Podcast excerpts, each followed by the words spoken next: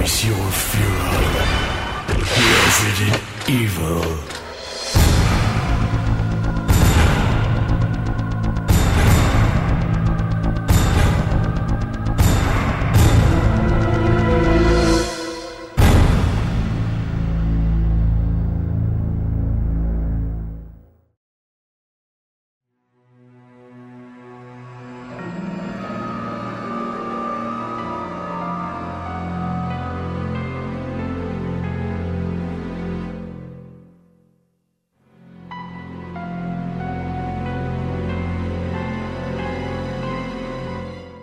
Pessoal, sejam bem-vindos a mais uma edição do Face Your Fear, que é o podcast oficial do Resident Evil Database. E hoje nós vamos falar sobre aquelas pessoas que nós amamos odiar ou nós odiamos amar. A gente fica nesse dilema que são os nossos queridos vilões de Resident Evil. Porém, hoje a gente tem, não sei se é uma missão ou se é um hobby, talvez para pessoas meio malucas, de analisar suas cabecinhas doentias e falar um pouco sobre algumas síndromes, algumas doenças mentais que possam tomar um pouco essas pessoas, não justificando que elas façam dizendo que coitadinhas, elas são doentes. Não é exatamente isso que a gente pretende, mas é falar um pouco sobre o que se passa dentro de suas cabecinhas e analisar um pouco esses comportamentos que alguns personagens de Resident Evil têm. E eu não estou sozinha nessa análise que nós vamos fazer aqui. Eu estou com meu querido amigo parceiro de longa data, Maxon Lima. Olá a todos. Já falou de doença mental, eu já apareço, né, Monique? Impressionante. Você acerta os temas no alvo, assim. Falou de desgraçamento mental, cá estou para falar sobre esse bando de desvairado da franquia Resident, né? Mais uma vez, muito obrigado pelo convite, é sempre um prazer estar aqui. Olha, o prazer sempre é meu, Maxon. A nossa parceria aí de gravar vídeos, né, quando eu morava em São Paulo. Eu quero que ela continue aí com os nossos podcasts sempre que possível. Se você quiser participar de todos os podcasts, você tá mais do que convidado. Você é sempre bem-vindo aqui no Database. E a gente sabe que você tem um canal maravilhoso que fala sobre tudo de terror, que é o Mask Horror. Então conta pra galera aí sobre esse canal e onde mais pode te encontrar para ver você falando sobre essas desgraceiras todas aí.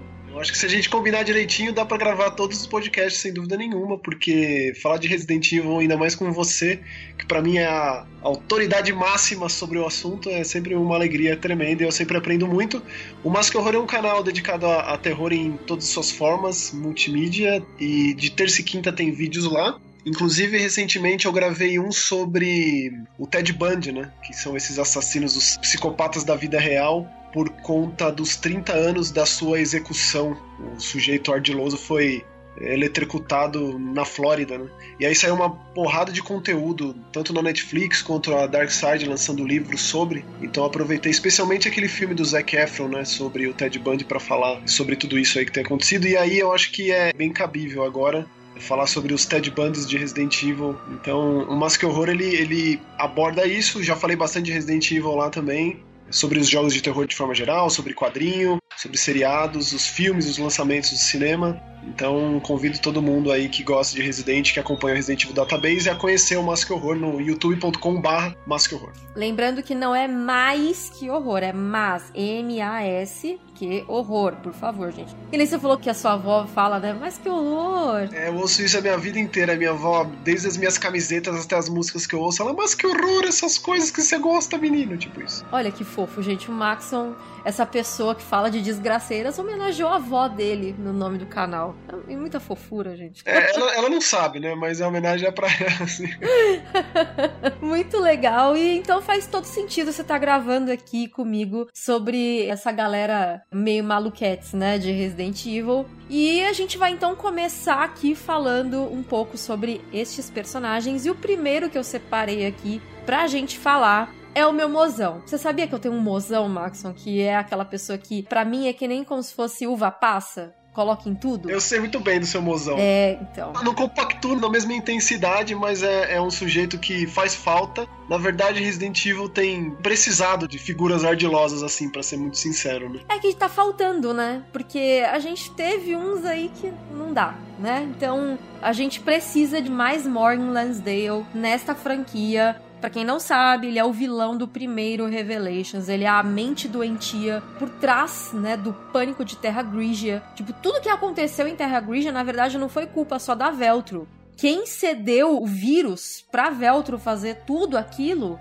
foi o Morgan Lansdale. Por quê? Porque ele queria, assim, mostrar para o mundo que a ameaça bioterrorista é real e que, assim, ele ia conseguir mais fundos e mais poder, mais influência e mais relevância para a FBC, que era a Comissão Federal contra o Bioterrorismo antes da BSAA assumir a frente, porque antes disso a BSAA era só conselheira, ela só chegava lá e falava: Morgan, calma, não é bem assim, vai matar todo mundo, cara, vai devagar. E ele era amigo do O'Brien, que foi um dos fundadores, né, um dos 11 originais da BSAA, ele era diretor da BSAA. E aí ele falava pro O'Brien: olha, pessoas como nós, homens como nós, só existem por causa de eventos como o pânico de Terra Grigia. Então a gente precisa fazer as pessoas se conscientizarem de que existe o bioterrorismo e a gente só pode fazer isso mostrando do que o bioterrorismo é capaz. Então, que nomes você daria pro Morgan, assim? Que adjetivos você daria para ele, Maxon?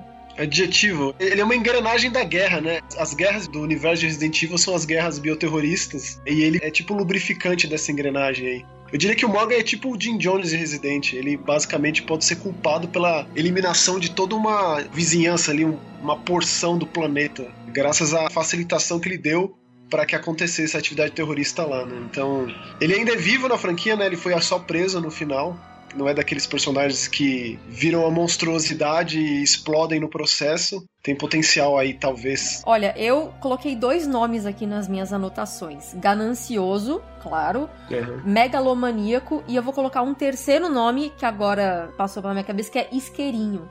ele quer ver o caos, ele quer ver a treta.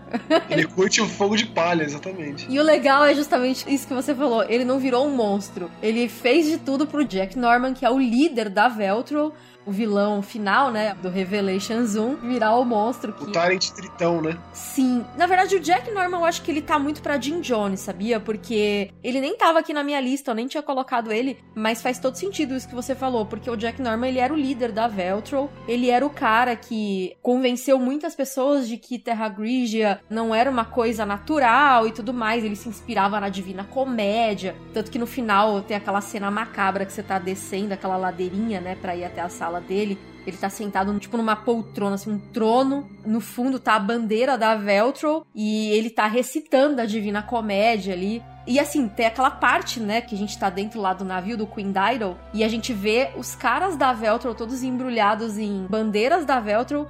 E cada um deles, você vê uma inscrição, tipo, o nome do cara, a data de nascimento e quando ele morreu e tipo um mártir pela causa, morreu tentando resistir à infecção. Então o Jack Norman também é um cara meio assustador, assim. Eu nem tinha colocado ele. Mas, tipo, a gente vê na gravação que ele tá fazendo pro Morgan. Ele catando vírus, assim, ele se infectando várias vezes, né? O Morgan percebeu que ele era manipulável, né? Ele tinha um objetivo muito claro em mente, mas ele precisava só desses meios. E o Morgan serviu como a via de fato para ele, né? Como se fosse aí a, o cérebro e a execução, né? Então eles casaram bem nesse sentido.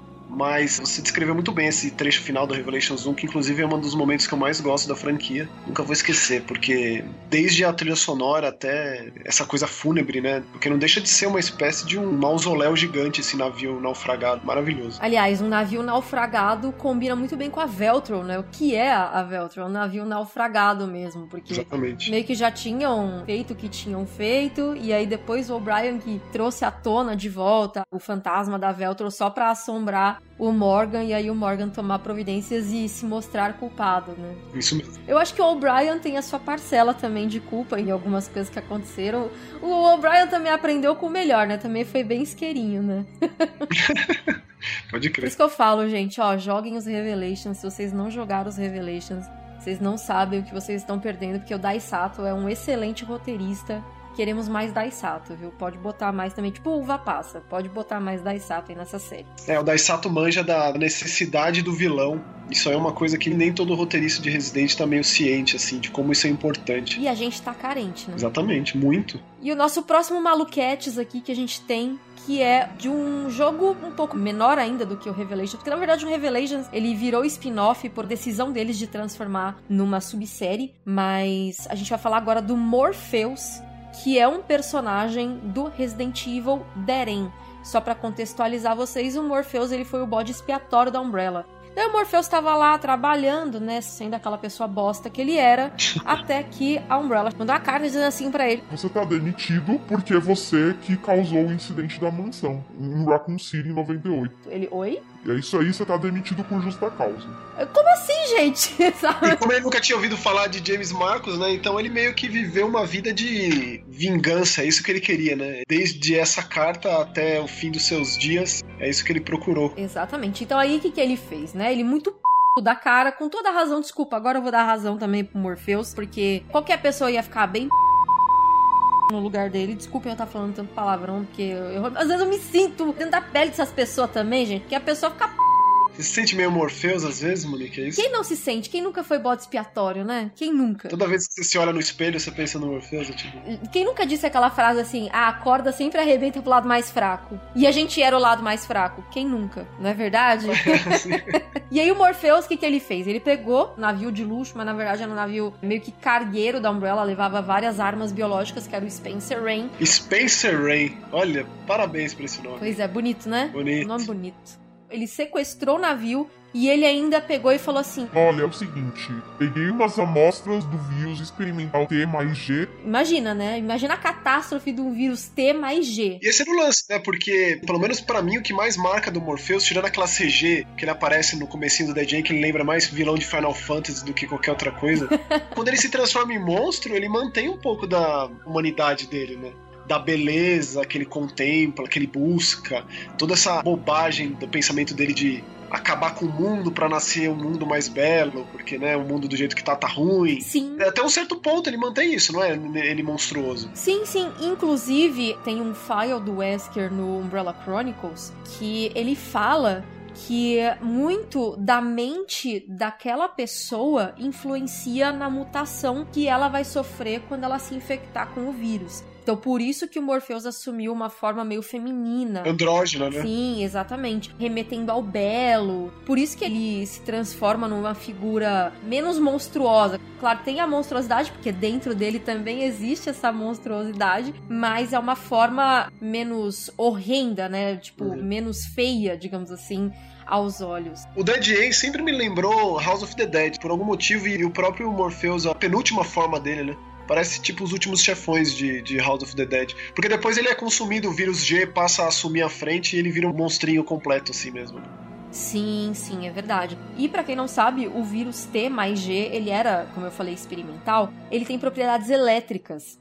Então, o Morpheus, ele fica bem elétrico, né? Bem, né? Ai, que idiota, né? Essa piada. Super choque, Monique. Exatamente, ele fica super choque para ele desenvolver todo esse plano. Ele, tipo, ameaçou países como os Estados Unidos, a China também, e ele tinha sim essa ideia de um mundo mais belo, que nem você falou. E a palavra que eu uso para descrever o Morpheus é o narcisismo, porque ele tinha essa coisa com o belo e eu acho que ele também se achava lindão, né? Por isso que ele assumiu essa forma meio andrógena, menos monstruosa do que um Tyrant ou um William Birkin, por exemplo. Claro, ele só vira mesmo um monstrengo feio quando ele já perde controle da mutação, que nem você falou, quando o G assume a frente e aí o G começa a ter essas mutações muito loucas e a gente sabe o poder que tem o G-Virus. Você sabe que, que você comentando aí, eu pensei numa coisa que o vírus ele tem essas etapas, as transformações e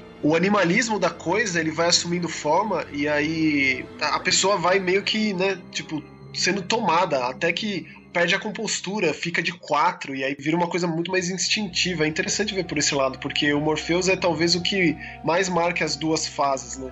Se eu não me engano, são só duas, né? Do tipo, ele bem humanoide, ele bem consciente e ele basicamente de quatro como uma besta, Sim, assim. é verdade. Tem, ele tem bem essa divisão mesmo, né? E talvez seja até uma forma de dizer que ele tem um, um pouco de controle sobre o que, que ele queria que o vírus fizesse com ele. Pois é. Talvez. Exatamente. Uma coisa que é difícil, né? Não são todos os indivíduos que têm essa forma de controle, digamos assim. É, eu acho que a vingança dá foco pra pessoa, né? Pro psicopata, assim. É, quando ele tem um sentido na vida, aí eu acho que isso foi atribuído na forma que o vírus tomou também. Sei lá, dá pra ir mais fundo nessas. Tipo, não somos psicólogos, psicanalistas, não somos psiquiatras aqui, a gente só tá falando como qualquer pessoa que vive nesse mundo e tem interesse por esse tipo de doença. Na verdade, assim, eu acho que qualquer pessoa que curte filme de terror que vá atrás de filmes sobre isso, sejam os serial killers criados para o cinema, sejam aqueles mais biográficos, acabam traçando umas linhas de raciocínio sobre os sintomas, né? O que faz a pessoa ser o que ela é e um pouquinho mais do entendimento. O filme traz muito disso. Eu acho que todas essas pessoas que a gente vai falar aqui nesse podcast têm uma característica em comum. Cada um tem, claro, suas ramificações próprias e tal. Mas o que dá pra dizer que todos eles afunilam no mesmo ponto é que nenhum deles tem o mínima empatia pelo próximo. Zero altruísmo, zero compaixão pelo seu próximo, assim. Então é sempre interessante ver por esse lado também. Nossa, isso é muito verdade, né? Na verdade, eles são pessoas extremamente egoístas. E isso que você falou, zero empatia, eles estão pensando só neles, nos seus planos e muito poder e tudo mais, é seja de poder. Então, é bem interessante pensar por esse lado. Isso que a gente estava falando do controle da mutação, agora a gente vai partir pro Senhor G, né, que é o William Birkin, que foi o cara que descobriu os vírus na Lisa Trevor. E ele foi um cara que também foi levado pela vingança, porém o G não permite, né, que ele tenha o controle da sua mutação. A gente vê isso muito no remake, né, que ele até tem um pouco de controle no começo, logo que ele se infecta na frente da net, ele tá lá. O G é minha criação. E tipo, ele vai dando uns espasmos assim, e ele vai indo, tipo, vou acabar com esses caras que tentaram me matar e agora eu que vou dar um jeito neles. E ele vai perdendo também o controle e ele é totalmente levado pelo instinto. E eu coloquei três palavras para descrever o William Birkin. Ele era um prodígio, ganancioso e egoísta, que era aquilo que a gente estava falando. Eu acho que a gente pode começar pelo lado do prodígio. É mimado, né? Mimadinho, né? Telinha. É, o cara desde muito cedo ele tem tudo que precisa para poder seguir em frente, né? Eu acho que a gente não sabe muito nesse aspecto, mas pelo que a gente sabe da vida adulta do William Burke, tudo que ele precisava ele tinha em mãos porque ele tinha as respostas que seus empregadores queriam. É um cara prático nesse sentido e focado no trabalho a ponto de nada mais importar. Para ele é, é, isso, tipo, é o trabalho da minha vida e é isso que importa, a sua criação, o seu trabalho. Né? Eu acho que isso, na verdade, também é uma característica de todas as pessoas, ou quase todas, que passaram pela Umbrella. A gente sabe que o John não era assim. Uhum. O John, ele era um cara mais tipo, a gente tá fazendo uns negócios errados aqui, gente. Não mandei meu currículo para isso. Eu mandei meu currículo para fazer pasta de dente, produto para rejuvenescer. De beleza. É, então. O cara entrou na porta errada, né? Imagine. Pô, aquilo é do departamento de enxaguante bucal. E aí vê um macaco enjaulado. Deve ter sido bizarro trabalhar na Umbrella. Sim, e até por isso que a Ada consegue manipular tão bem ele, né? Porque o John é a pessoa menos, digamos assim, do mal. Os funcionários da Umbrella são tão inescrupulosos que até me faz pensar que quem não é foi meio que de forma não deliberada por parte da pessoa em si, inserido ali para ser manipulado por pessoas de fora, tipo a própria Ada. Porque não é possível, né? Só tem crápula trabalhando nesse lugar, né? E não é à toa que eles tinham aquele programa de treinamento com James Marcos, que talvez seja até para moldar essas pessoas, assim, uma coisa meio doutrinação, sabe? De tipo, olha o que vocês podem ser, a gente tá brincando de Deus. Eu acho que quando você é sincero com relação a isso, no caso, aos objetivos, você só atrai pessoas assim também. Então, você faz aquele processo seletivo, né? O RH da Umbrella já é focado em ir atrás de pessoa inescrupulosa, ou então você pega desde criança, ou então de gerações para trás, né? Como acontece com algumas famílias aí. Sim, e ainda voltando a falar sobre William Birkin, quando eu paro para pensar, é uma surpresa o William Birkin ter se casado com alguém, porque eu vejo ele como uma pessoa tão egoísta, tão, tipo, egocêntrica, que eu não imagino, por exemplo, o próprio Wesker tendo um filho, sabe? Tipo, se relacionando com uma mulher, mesmo que seja para satisfazer desejos canais. Para mim, é como se essas pessoas se sentissem tão autossuficientes que elas não precisam de outra, elas não precisam se reproduzir, elas não têm desejos mundanos de tipo, ai gente, sexo, que bobagem, sabe? Eu tô muito acima disso sabe? Esse tipo de coisa. Acho que o Wesker muito mais do que o Birkin, mas o Birkin, ainda mais por ele ser um menino prodígio, eu acho que ele tava muito acostumado sim a, tipo, que nem você falou, ele tem as respostas para tudo, ele sabe tudo, então ele sabe muito bem usar os seus conhecimentos, a sua inteligência a seu favor para conseguir as coisas. Então, por isso até também que eu fico muito surpresa de saber que o William Birkin tentou constituir uma família. Será que ele foi meio que, por ele ser um menino prodígio desde muito cedo, ele foi meio ingênuo e levado pela própria Annette a, sei lá, vamos casar, alguma coisa assim, tipo, a Annette menos mimada do que ele. Eu vejo a relação dos dois como um meio prático, sabe? Tipo, já tava lá mesmo, eles conviviam ali, um precisava do outro. Não imagino que por parte de nenhum deles tenha tido um real envolvimento, assim, uma real necessidade, uma real compaixão. Pô, vamos sair para jantar, te pagam um espaguete. Não imagino esse tipo de situação, não. Tipo um contrato, né? Vamos, sei lá, talvez até um, uma fachada, digamos assim. Faz muito sentido. Rola um, um processo de humanização aí, né? Porque nessas histórias de cientistas doidos, o isolamento e o fato de ser antissocial, de não ter um contato com o próximo, é, é perigoso, especialmente para os empregadores. Pode ter funcionado exatamente como uma fachada, como você bem disse aí, do tipo, somos pessoas normais, tá vendo? A gente, isso aqui é o mais próximo que a gente vai chegar de uma pessoa comum, ordinária, assim. Porque nada mais comum e ordinário do que constituir família. Então tá aí para vocês. A gente não é assim tão cientista louco quanto vocês pensavam, sabe? Nós somos a família tradicional. é, exatamente. É, fica bem aos olhos, né? Tipo, é bem isso que você falou. E uma das tristezas que eu tenho com essa série é a Sherry não ter virado uma vilã. No melhor nível Anakin Skywalker, assim. Herdar o gene ruim, sabe? Os Burke são podres, sabe? Teria sido interessante. Eu ainda acredito no potencial da Sherry, sabia? Eu acho que o que a gente viu no Resident 6 é só uma fatia do que ainda a Sherry vai representar para essa série, caso eles predisponham a dar uma revisitada e o que podemos fazer daqui em diante. Eu gosto de recomeços, mas eu acho que tem muita bagagem aí para ser só uma pontinha, para ser só um livro que você encontra em cima de uma mesa, um artigo de jornal. Então, são tantos caminhos possíveis, né? E a Cher é uma personagem que tá totalmente aberto a possibilidades, então vai saber. Olha, o papo tá tão bom, Max, que eu acho que a gente vai ter que dividir esse podcast em duas partes, que a gente já falou coisa pra caramba aqui. E ainda tem uma lista de vilões, porque tem bons vilões nessa série. Tinha, né, pelo menos. Então a gente vai ter que dividir essa lista em duas partes aqui, porque eu até vou colocar aqui metade metade e aí a gente faz em duas partes e você volta. Olha só coisa boa. Sem dúvida, eu acho justíssimo, afinal tem muita gente ruim nessa série, no melhor sentido possível, né? Mas vamos aí, duas partes perfeitas, se não três, quatro, cinco, sei lá. Olha, quantas forem necessárias. É, exatamente. Digam aí, gente, nos comentários aí do podcast, ou se você tá assistindo pelo YouTube a versão em vídeo, se vocês gostam desse papo aí sobre vilões, se a gente deve, de repente, dedicar programas especiais para um determinado vilão, de repente, quem sabe? Eu sou dessa opinião, eu já tô colocando um comentário aqui. Acho que deve ter um programa para um personagem. Tipo, tem gente aqui que merece um programa só para ele, sem dúvida. Então vamos pensar sobre isso aí, olha só. E também porque não dá para dedicar cinco minutos para cada um, porque são mentes muito complexas, né? Então. E a gente fala pouco, né, Monique? é verdade. O próprio William Birkin, que a gente estava falando agora, uma coisa bem interessante é que ele foi uma pessoa que ficou com invejinha da Alexia. Né? Porque a Alexia, é, quando ele soube da existência da Alexia, ele tinha 16 anos. E a Alexia era, também era prodígio, né? Ela tinha seus 10 para 11 anos lá, que ela tava indo para uma universidade e tudo mais.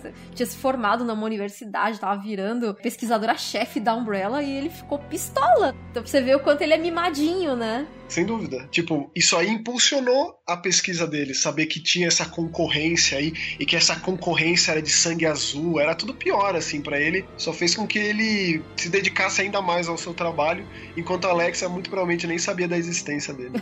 pois é, a Alexia tava lá tipo, ai amigo, quem é você na fila do pão?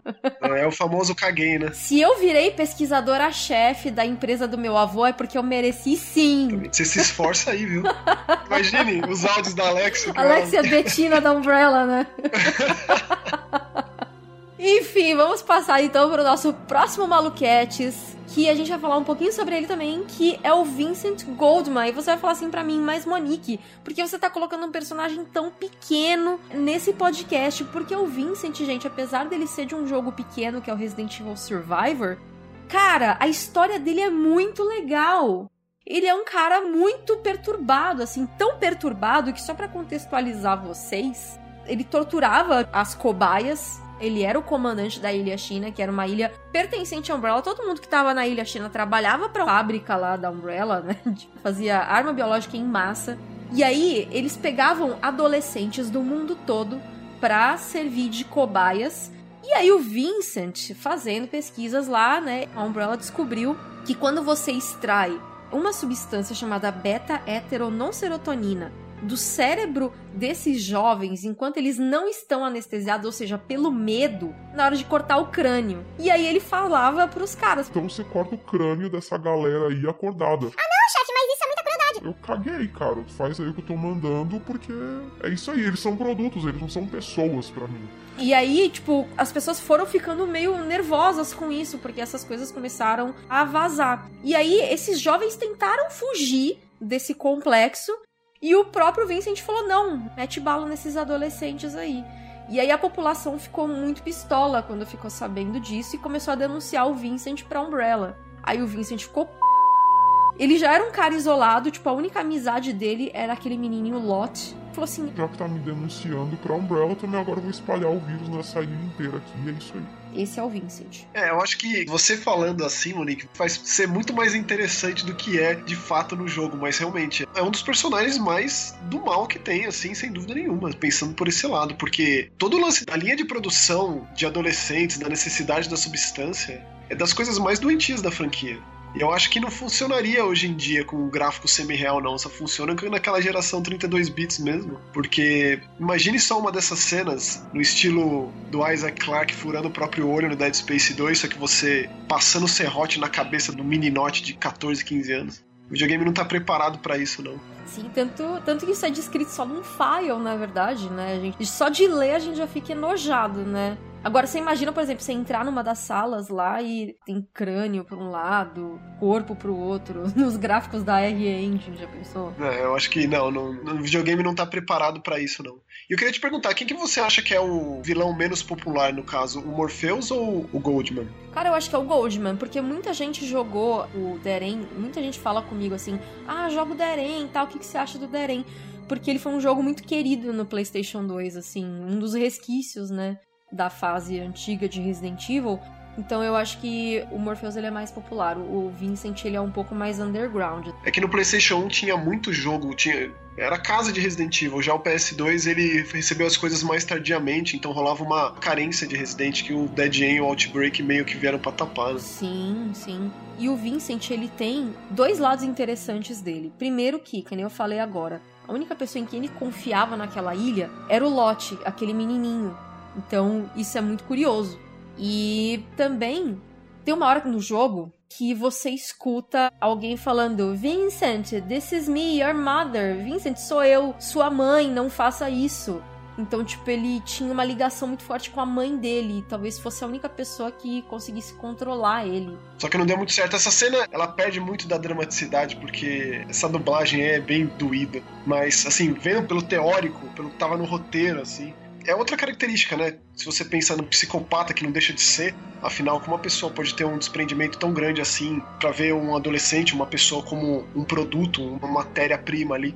E aí ainda coloca esse envolvimento necessariamente com uma criança, necessariamente com uma mãe, porque de resto não existe qualquer tipo de contato, convívio com nada. Uhum. Nem mesmo a mãe dele consegue fazer com que ele pare ou com que ele pense de outra forma. É, é difícil, assim, em teoria, realmente é um personagem extremamente complexo. É uma pena que a gente não vê nada disso no jogo. É um jogo, né? Acabou sendo um jogo bem pequeno e que não tem tanta relevância, assim, por também ser um spin-off e tudo mais. E você vê como na época Resident Evil tinha bons vilões, né? Olha a complexidade do Vincent, assim, um jogo tão pequeno com um vilão tão bom. É um dos mais cruéis, em teoria. Vamos passar pro próximo vilão que a gente tem aqui, que é o Nikolai, nosso amado Nikolai. Saudades, Nikolai. Gostaria que ele voltasse, na série, porque fica entreaberto no jogo, né? Que ele sobrevive e foge no último helicóptero. Por onde anda Nikolai? É... Por onde anda Nikolai, Capcom? Por que, que vocês não usam Nikolai? É, o máximo que a gente chegou da Rússia foi no Resident 6, né? Ali no leste europeu, uma cidadezinha mais próxima. É, tem o Umbrella Chronicles também, que tem o Sergei, né? Ah, é verdade. Tem todo um capítulo do Chris e da Jill na Rússia, né? Sim. E o Sergei e o Nikolai tinham uma ligação, assim, né? O Sergei foi um dos responsáveis pela criação da UBCS e tudo mais. E o Nikolai, é, assim, ele é um vilão mais caricato, né? ele quer dinheiro. Mercenário mesmo, né? Exato, ele é um mercenário. Eu gosto do Nikolai, mas eu acho que ele é um personagem interessante, podia ter sido mais interessante, ele é mais interessante nas entrelinhas. É, ele é pouco explorado, ele aparece pouquíssimo no jogo, né, no Resident 3. Sim. Uma coisa que deixou ele muito interessante foi o livro da S.D. Perry, o, a novelização dela, do Resident Evil 3, Uhum. que não é canônica, não tem como, porque muda as coisas ali e tal. Ele chama Nikolai Yonovaev mesmo? Gi- Ginovaev, é o mesmo nome? Sim, sim, é, o- é o mesmo nome. Parece que pronuncia-se Zinovev. Zinovev? Zinoviev, uma coisa assim. E ele, no livro da S.D. Perry, ele é extremamente dissimulado e fingido. Tem os pensamentos na cabeça dele. Tem algumas partes em que, no livro, você lê sob a ótica dele o que tá acontecendo. E ele fala assim: o Carlos e a Jill estão se aproximando. Eu preciso fingir que tô preocupado. E aí ele vira: tá tudo bem com vocês? Não sei o que. Ele é extremamente fingido no livro. Interessante. E isso é muito legal. Infelizmente, eu não sou muito otimista em relação a explorarem esse lado dele num remake do Resident Evil 3. Porque se for seguir o lado da narrativa do Resident Evil 2 Remake, a história vai ser bem enxuta. É que o 3 já é tanto, né, Monique? Tipo, pra enxugar mais do que a história do 3 é, vai sobrar nada, assim. É tão direto e reto, sabe? Você acha? Eu acho que tem muita coisa nas entrelinhas do 3, assim, sabe? Digo com relação a eventos, acontecimentos, mas. E a própria participação do Nicolai em termos práticos é bem pontual, assim. É, ele faz isso, ele aparece nisso. Visivelmente ele ficou insatisfeito com o fato do Carlos ter trazido a Jill pra próxima. Ele tá bem puto porque o amigo dele tá machucado ali, não vê como ele se recuperar, e é isso. E, e é legal também no livro uma coisa que o Nikolai ele faz. Ele sacrifica pessoas. Por exemplo, ele tá lá com um colega dele, um, um outro mercenário. E aí o mercenário, sei lá, tá na frente dele e tá vindo uma horda. Ele pega e empurra o cara pro meio da horda. Ah, ele é covardão ainda, desse tipo, só importa ele, universo umbigo, o resto é tudo descartável, né? Exatamente. E ele, pra quem não sabe, o Nikolai ele não era apenas um mercenário, um dos líderes, né, dos mercenários que estava ali em Raccoon City. Ele também tem o papel de supervisor. O que, que são supervisores dentro da OBCS? São caras que estão lá para coletar dados de batalha e dados de tudo aquilo que aconteceu naquele campo de batalha, como que os seus soldados conseguiram lidar com essas ameaças biológicas, como as ameaças biológicas se deram no campo de batalha, esse tipo de coisa. Ele é como se fosse um observador. Resgatar pessoas é o objetivo mais qualquer coisa pra eles ali. Só o Carlos achava que eles estavam lá pra isso. Exato. É, os caras mais baixo nível ali, Murphy, o Carlos, o próprio Mikhail, eles estavam achando que estavam fazendo a coisa certa. Resgatar os civis e os cientistas da Umbrella estão aqui na cidade, que são pessoas valiosas, a gente precisa deles até pra criar uma cura, esse tipo de coisa. E não sabem que existem os observadores, como o Tyrell e como o Nikolai dentro da cidade, infiltrados entre eles. E aí o Nikolai até mata o Tyrell. Lá no hospital, lembra que ele dá um tiro no Tyrell? O Carlos escuta, vai lá ver, o Tyrell tá caído no chão. E aí depois até o Tyrell joga uma granada, né? O Nikolai pula pela janela. Ele é um personagem bem legal. E uma coisa do Nikolai também é que, mesmo sabendo que ele vai ser o único supervisor a sair vivo dali, porque ele tá matando todos os outros pra só ele sair vivo e ganhar mais dinheiro, Que pessoa, hein? e não vamos parar por aqui, já diria o Temer. O que, que ele faz ainda? Ele pega, recebe uma ordem no rádio dele lá falando que precisam eliminar a Jill. Quem matar a Jill, né? Porque pra eles o Nemesis falhou, vai ganhar mais recompensa. Aí, em vez dele ir embora, ele ainda fala: não, ainda vou matar a Jill ainda. Vende helicóptero e tudo, né? Vem de helicóptero. Só que aí ele pensa assim, cara, tô levando o último helicóptero. Então, na boa, ela vai morrer de qualquer jeito. Então eu já vou falar pra eles que fui eu que matei. Esse é o Nikolai. Por isso que a gente sente falta do Nikolai nessa série. Saudades. É, essas pessoas que a gente saca o objetivo, sabe? E que tem pano pra manga ainda. Não resolve ali. Não é o personagem pontual que aparece. O Resident 4, ele mudou até isso na franquia, né? Personagens que nascem, crescem, se reproduzem e morrem ali mesmo. Isso aí foi um exercício nos próximos também. Não se pensa mais nesse sentido a longo prazo, os personagens que ficam. O último que eu fiquei extremamente decepcionado foi o Lucas, porque eu via muito potencial no Lucas. Aí fazem aquilo que fizeram na DLC, mais um personagem com vinagre, e aí? Onde a gente vai parar? Porque, honestamente, Monique, me diz, você vê esses personagens voltando? Tirando a Sherry Birkin, que é extremamente popular, né? Tipo um Nicolai da vida, você vê voltando, assim, honestamente? Eu sou bem pessimista, assim. Eu não vejo voltando, até porque eu falei isso acho que no podcast anterior que eu gravei com o Dead. A gente tava falando sobre o futuro da franquia. Eu acho que a série tá criando jogos com histórias meio independentes, porque, tipo, a história tá muito grande já. Não dá mais para ficar carregando esse legado nas costas, porque nem todo mundo vai jogar todos os jogos para entender. Eu acho que é muito mais nesse sentido. E ficar trazendo personagem não é bom videogame chegou nesse ponto, né? É uma superprodução tão grande que é o pensamento cinematográfico nesse sentido. Tem que ser para todo mundo, não dá para ser de nicho não. Pois é, porque tá caro, né, também fazer jogo. Eles preferem fazer um jogo grandioso, mas com uma história mais enxuta, criar novos personagens em vez de trazer os que eles já tinham. E isso vai deixando ponta solta, né? Esse é o grande problema. Faça assimilação. Só que também as pessoas hoje parece que não estão se importando tanto com pontas soltas, né? E sobre o Lucas, a gente vai falar ainda sobre ele em outra edição, já que a gente resolveu dividir essas listas aí de análises dos vilões Olha, dá para tecer muitos comentários sobre o Lucas. Também outro potencial desperdiçado. Ele é um que merece um programa dele, assim. O Lucas é um dos meus personagens favoritos dos Resident Evil mais novos. Sim, com certeza. Vamos então partir para o último personagem, eu acho, dessa edição. E aí a gente vai fazer uma parte 2, gente. Então não percam, porque é muito vilão nessa série. Uns não tão bons, outros muito bons, como vocês podem analisar aí. Inclusive, a gente quer que vocês deixem nos comentários quais são os vilões muito bons que a gente falou aqui nessa edição. E se vocês estão surpresos com alguns backgrounds que a gente está contando aqui desses vilões menores. Fiquei muito feliz de ter todo esse embasamento do Vincent Goldman, porque faz tanto tempo que eu joguei esse jogo, faz tanto tempo que, que eu pensei sobre ele, que, tipo, fiquei feliz de ter esse apanhado, esse catadão. Com certeza eu também. Eu fico feliz de falar do Vincent porque a história do Survivor, as pessoas não querem jogar o Survivor porque ele é um joguinho com gráfico feio, né? Mas ele tem uma baita história bacana. Então, agora vamos para a nossa última vilã deste capítulo da nossa análise de vilões aí, porque outros capítulos virão, que é a Alex Wesker, que é vilã do Revelations 2. Já que a gente tá falando aqui de personagens de jogos menores, digamos assim, apesar que a gente falou do William Birkin e a gente falou do Nikolai também, mas a gente tá falando aqui de vilões também de spin-offs, né? Então vamos encerrar com a. Eu acho que a maior vilã dos spin-offs. Alex Wesker, que não é uma irmã sanguínea, né, gente? Vamos sempre deixar claro que Alex Wesker não é irmã de sangue do Albert. Eles são irmãos de. De pipeta, é de frasco de ensaio. Exato. De irmãos de Ellenmeyer. São irmãos de seringa, não é irmão de leite, nem irmão de mamadeira. Exatamente. é, é de... tudo de ensaio, é.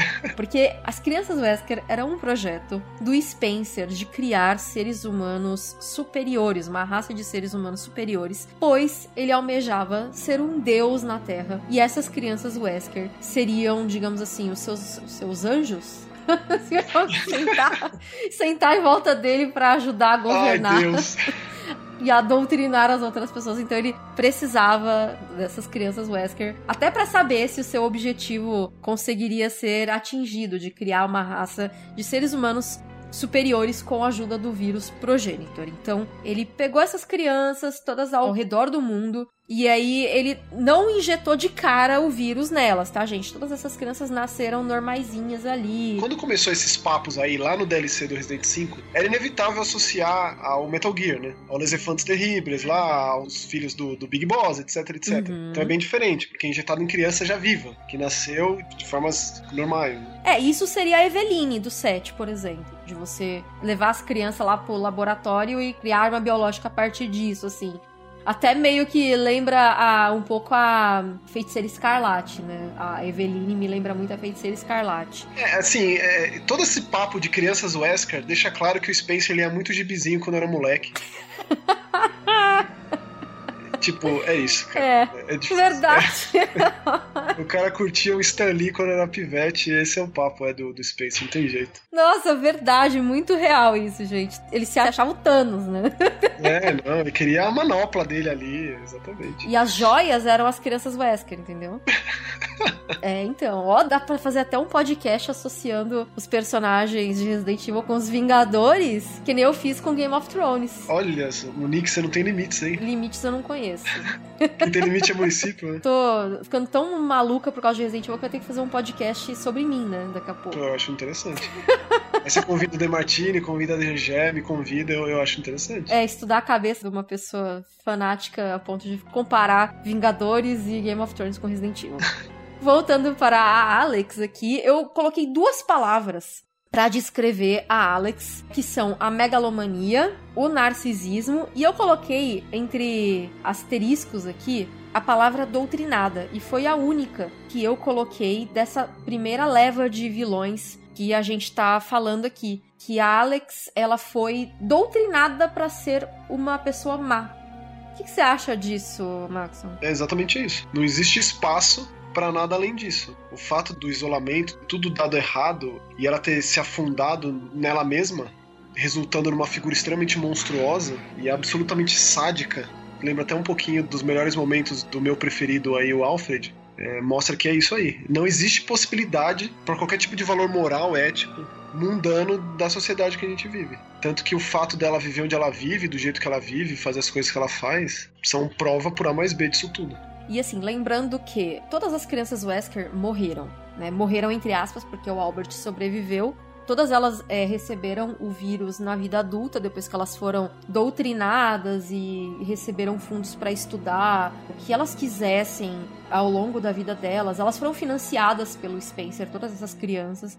E aí, na vida adulta, elas receberam o vírus de alguma forma. O Wesker recebeu o vírus ali pelo Birkin, inclusive. Dá até para dizer que o Birkin não era muito amigo, né? Na verdade, o Birkin era a Falciane, né? Porque... Não, não tinha ninguém amigo ali, não. Não, ninguém é amigo de ninguém, não. Tudo interesse e tudo pronto para puxar o tapete um do outro. Exato. E como o Albert ele foi desgarrado, porque assim, o Spencer sabia que o Wesker sobreviveu. Só que o Spencer ficou na dele ali, fingindo que tava tudo bem. Ah, não, tudo bem, morreu, morreu mesmo. Ó, oh, coitadinho, ficou só Alex mesmo. Porque as poucas pessoas que sabiam né, o projeto W. Somente Alex sobreviveu. Né? E aí a Alex virou a queridinha do Spencer. E aí até ele colocou, né, na Alex a missão de criar o vírus da imortalidade para ele, porque o Spencer tava ficando velho e caquético. Todo mundo vai passar por isso, tá? Você que tá ouvindo aí vai passar por isso. A gente também tá passando por isso também já. A gente não tá caquético. O Spencer é uma figura muito clássica, da, também figura clássica do cientista maluco atrás da fórmula da imortalidade, né? É um, é um aspecto de muitas histórias da Idade Média é, e depois do Renascimento e tal. Tem muitas questões sobre isso, né? Para mim, eu sempre vi os propósitos do Spencer como um fundamento do terror clássico em Resident Evil, daquele terror distante, desconhecido nesse aspecto. Uma coisa mais romantizada, assim. O Spencer tem um pouco disso no pouco que a gente viu dele em cena, né? Na verdade, a gente só tem o desfecho ali, né? O último suspiro dele e tal. Mas todo o propósito, todo o legado, toda a construção dele vem em função justamente do medo da morte e de tentar vencer a morte. Então você pensa, tem um jogo inteiro em cima do conceito de imortalidade, que basicamente é o que a, Alex Wesker representa. É surreal, assim, é, é sensacional. Mostra que, por mais que já tenha tido um desfecho esse personagem, pode ir para muitos outros caminhos. É, é, rico em possibilidades. Sim, e ela descobriu, né? Uma forma de imortalidade. A partir do momento em que você transfere a sua mente para um outro corpo, você vive. Exatamente. Ela chegou à conclusão de que o corpo realmente ele vai padecer em algum momento, assim, não, não tem o que fazer. Isso aí. Mas a mente, ela continua. Né, o próprio Stephen Hawking, quando ele descobriu que estava doente e tudo mais, ele perguntou, né? Que foi falando: ah, você vai perder os movimentos. Ah, mas e o meu cérebro? Eu vou continuar conseguindo raciocinar? Então, eu acho que a Alex foi meio por esse lado, assim: olha, o corpo não tem o que fazer, gente. Tem um jogo que explora muito esse conceito de mortalidade por conta da consciência, né, de você passar a sua consciência para a máquina. Tem dois, na verdade, que eu gostaria só de pontuar porque são dois jogos muito bons. O primeiro deles é o Soma, eu acho que é um pouco mais famoso. que tem muito desse conceito aí de se um robô ele trouxer o seu pensamento, a sua personalidade, o seu sentimento, é como se você vivesse para sempre. E um outro mais recente é aquele Transference, um jogo da Ubisoft que vende a ideia da consciência transportada para um sistema operacional de computador. O terror conversa muito com essa ideia, né? Porque normalmente dá errado, então aí entra o aspecto terror nessas histórias. Mas basicamente a Alex desvendou aí exatamente isso. O corpo, a matéria, né? Ligas de carbono chegam ao final, não tem como. Não tem como fazer disso eterno. Mas e se a gente achar um receptáculo de Natália aí? Por que não? Exato. E ela precisava de uma cobaia que não sentisse medo. E a Natália, ela foi uma das sobreviventes do pânico de Terra Grigia e quando ela viu a cidade explodindo, sendo que ela perdeu o pai, a mãe, ela perdeu toda a família dela, ela não sentiu medo. Ela só falou assim: Nossa, que cidade brilhante! Inclusive, quem resgatou ela foi o Neil Fisher, que é um personagem também do Revelations 2, que era da Terra Save, trabalhava com a Claire, e depois ele se revela também, um traidor, né? Ele era um aprendiz do Morgan. Ele se revela a qualquer coisa, né? Como tantos crápulas de Resident Evil, esse Neo aí é só mais um pro pacote. Né? Exato. A gente vai falar sobre o Neo numa outra edição. É, a Alex, ela precisava de alguém que não sentisse medo. Então ela precisava da Natália. Só que em vez dela usar a Natália pro projeto do Spacer, tchau, Spacer! Eu vou agora cuidar de mim. É isso aí. Eu vejo uma relação entre Morpheus e Alex. Esse podcast é capaz de fazer esse tipo de associação. E ela resolveu usar isso pra ela, porque ela também estava sucumbindo. Porque assim, o vírus, o progenitor, ele dá sim poderes pra pessoa, né? O Wesker teve aqueles poderes incríveis de reflexos e tudo mais. Só que o Wesker ele precisava daquele soro sendo injetado nele o tempo todo, o PG67AW, pela Excella. E a Alex, ela começou a ficar doente. Ela abraçou o projeto do tanto do pai dela, o Spencer, quanto do irmão dela, do Wesker, do Albert, depois que eles morreram, de virar um deus na Terra. Inclusive, eu tava rejogando Revelations 2 e alguém me perguntou por que, que ela usa a palavra God se ela é uma mulher eu até expliquei. Falaram, mas o certo não seria usar goddess? Falei, sim, se ela quisesse que o mundo virasse um lugar de deuses. Só que ela quer ser soberana, então ela quer ser God, o Deus, a soberana, a única entidade a ser louvada na Terra. Por isso que ela tem essa concepção. Ela não quer ser uma deusa. Porque a, a ideia de deusa é uma ideia politeísta. Ela queria que as pessoas fossem monoteístas. Excelente. É isso aí. Megalomania e o narcisismo, que é uma coisa também muito presente nesses vilões. E é aquilo que a gente falou, ela foi doutrinada. Foi colocada dentro desse projeto W, das crianças Wesker. Ela não nasceu ruim, a sociedade a corrompeu.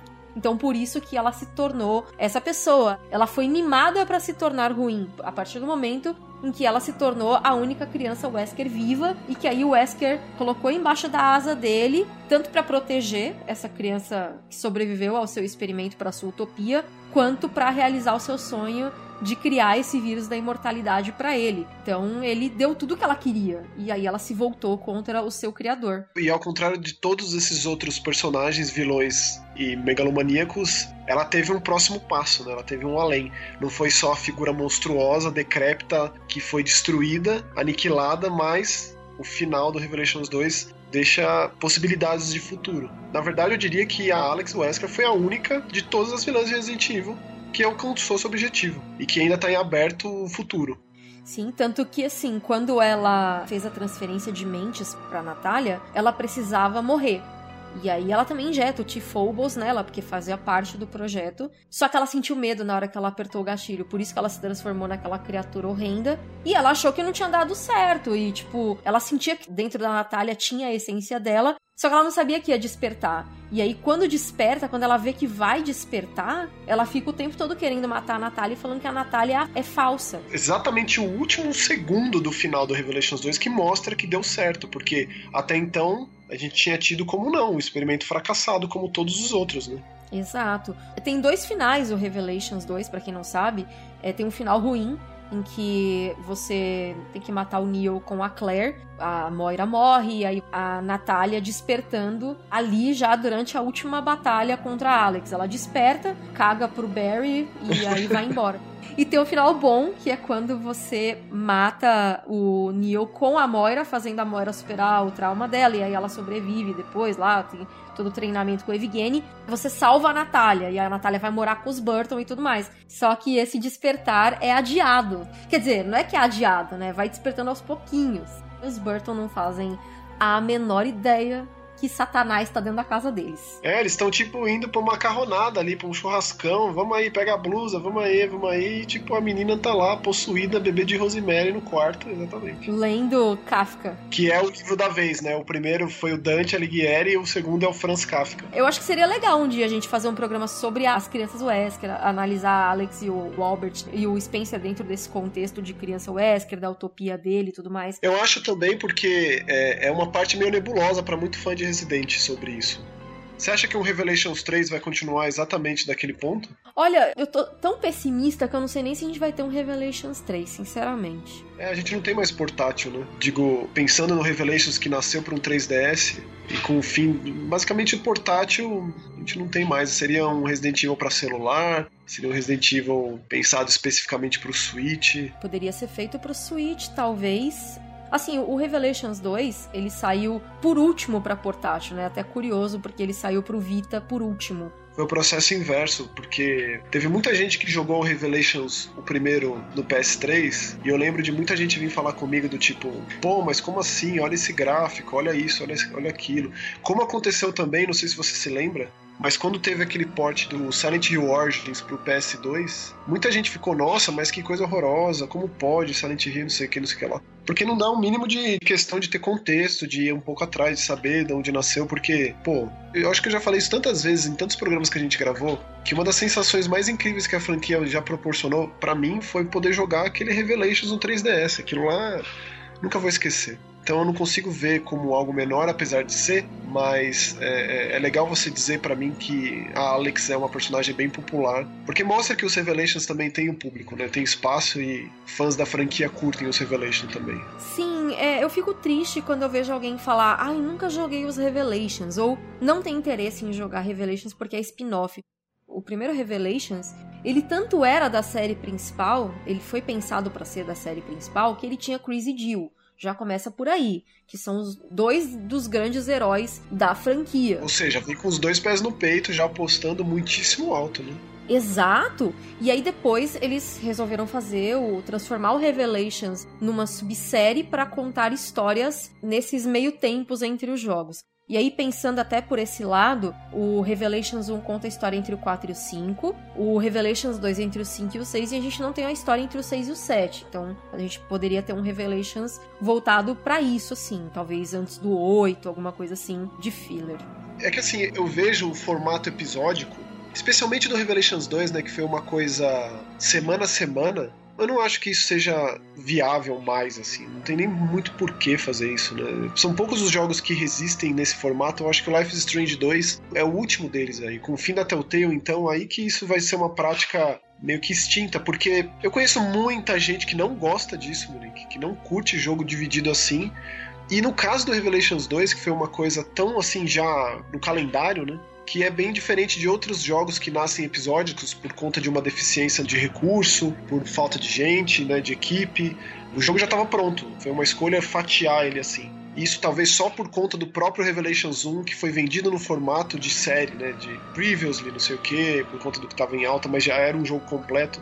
Você acha que um Revelations 3, caso viesse a existir, seria um jogo completo ou seria uma coisa mais dividida assim? Porque agora puxando da memória, né, o Final Fantasy VII Remake vai ser pensado assim, mas mais na ideia de a gente não esperar muito tempo pelo produto final. Será que a Capcom pode ver nesse formato uma possibilidade de não demorar tanto tempo assim para lançar um jogo novo? Eu acho que não, eu acho que eles devem lançar o jogo completo. Se for ter, né, um Revelations 3, alguns desenvolvedores da Capcom ali, alguns envolvidos com Resident Evil, já expressaram a vontade de continuar a subsérie Revelations, assim. Eu gostaria muito, porque eu acho que os Revelations são melhores do que alguns jogos numerados, principalmente dos últimos tempos. Eu acho que esse negócio do episódico no primeiro Revelations aconteceu porque era para um portátil e a ideia deles era fazer capítulos pequenos, porque, por exemplo, você tá ali jogando no intervalo do trabalho. Dá tempo de você terminar um capítulo e aí você encerra ali, fecha ali o seu portátil e fala, depois eu continuo. sabe? Foi muito mais pensado nesse sentido, por isso que eles dividiram em capítulos. E aí depois, pro 2, eles já seguiram mais pra um lado meio Telltale mesmo e tudo mais. E eu gostei, sabia? Eu achei bem interessante quando eles fizeram isso pro 2. Eu sei que muita gente ficou pistola porque ele criou a discussão. Tipo, e agora? O que vai acontecer? E aí a pessoa analisava o teaser do próximo episódio. Que nem acontece com série de TV mesmo. E eu achava isso legal, porque eram criadas discussões. E sabe uma coisa que esse tipo de jogo tem que é uma vantagem muito grande, não tem vazamento. Pode crer. Porque a versão física só vai sair depois que todos os episódios tiverem saído. Então, só digital, não tem vazamento, ninguém fica sabendo das coisas antes. Não ficam fuçando lá as coisas, né? Exato, ninguém fica fuçando arquivo do jogo. Então, é, eu acho positivo.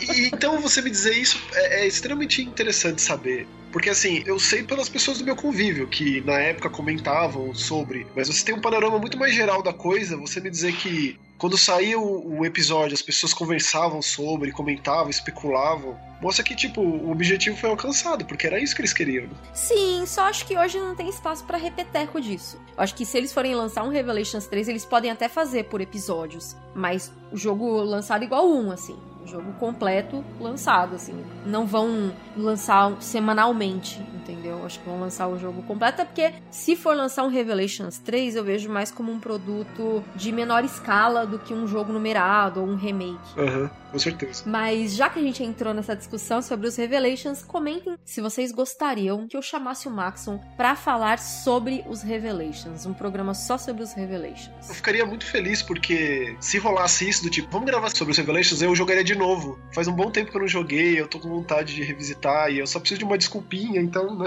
Olha, eu acho que o pessoal vai votar sim. Então eu acho que é melhor você já ir jogando. Então.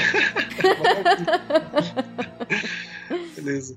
Gente, a gente vai concluir esse programa aqui, que já está imenso. Maxon, muito obrigada mais uma vez por participar aqui deste pequeno podcast. Sempre um prazer, Monique. Toda vez que você quiser a minha presença, só chamar que eu apareço aqui já pra parte 2, já pra parte 3, pra quantas partes forem sobre os coisas ruins de Resident Evil e as ramificações para falar só do Brian, vamos falar só do Alfred. Com certeza. Saudades de você, Monique. Pô, a gente só se fala agora por podcast. Saudades também, Max. A gente tem que conversar mais, tem que fazer um, uns debates sobre Resident Evil aí, sobre outras coisas também, falar.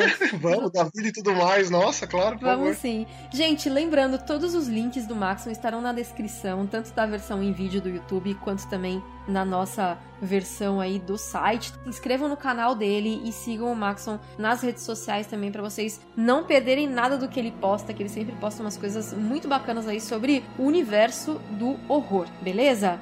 E lembrando, gente, que este podcast só é possível graças aos nossos maravilhosos, cheirosos, sem defeitos, apoiadores do nosso Padrim, que é o nosso financiamento coletivo, que é uma forma de você assinar o nosso conteúdo em troca de recompensas. E o podcast é uma dessas recompensas. Então, se você gosta do trabalho que a gente faz aqui, não só no podcast, mas no nosso canal do YouTube, no nosso site também e até o que a gente faz nas redes sociais, considere se tornar um padrim em padrim.com.br barra Resident Evil Database. Você já ajuda a partir de um real por mês. Então leia lá as nossas recompensas, leia lá o que a gente tem para oferecer e toda ajuda sempre é muito bem-vinda. A gente também tem o PicPay, se você não quiser se comprometer de ajudar todo mês, mas de vez em quando você quiser ajudar ali para continuar existindo o nosso podcast, procura a gente lá no PicPay por Resident Evil Database. O link do PicPay vai estar na descrição também.